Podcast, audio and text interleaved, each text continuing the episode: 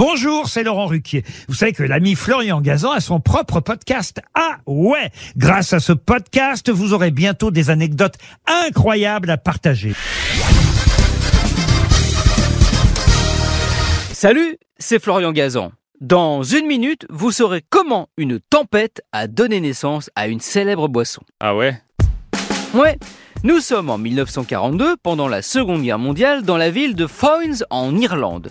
Des passagers américains doivent embarquer à bord d'un petit avion pour rentrer chez eux. Sauf que les conditions météo sont épouvantables, c'est une véritable tempête hivernale. Le vol est donc annulé. Les passagers, trempés par l'attente dans le froid et la pluie, n'ont pas le choix. Ils doivent donc rester sur place. Ah ouais? Ouais, ils se réfugient alors dans le restaurant de l'aéroport. Là, en les voyant grelotter, le barman Joe Sheridan décide de leur préparer un petit remontant.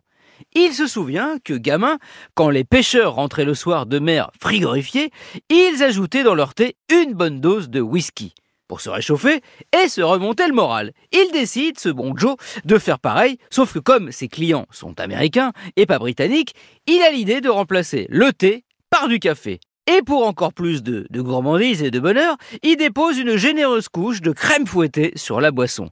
C'est ainsi que naît ce que Joe Sheridan baptise Café Gaelash en dialecte local, autrement dit l'Irish Coffee. Ah ouais Ouais, sauf que la boisson va mettre 10 ans avant de devenir célèbre.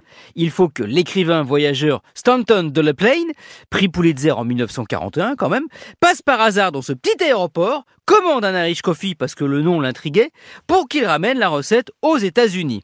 Enthousiasmé par cette boisson, il en parle à son ami Joseph Coupler, propriétaire du Buena Vista Café à San Francisco. Ensemble, ils essayent en vain de recréer l'Irish Coffee véritable. À force de tentatives, un jour un peu éméché, de la Plaine manque même en sortant du bar de se faire écraser par le tramway.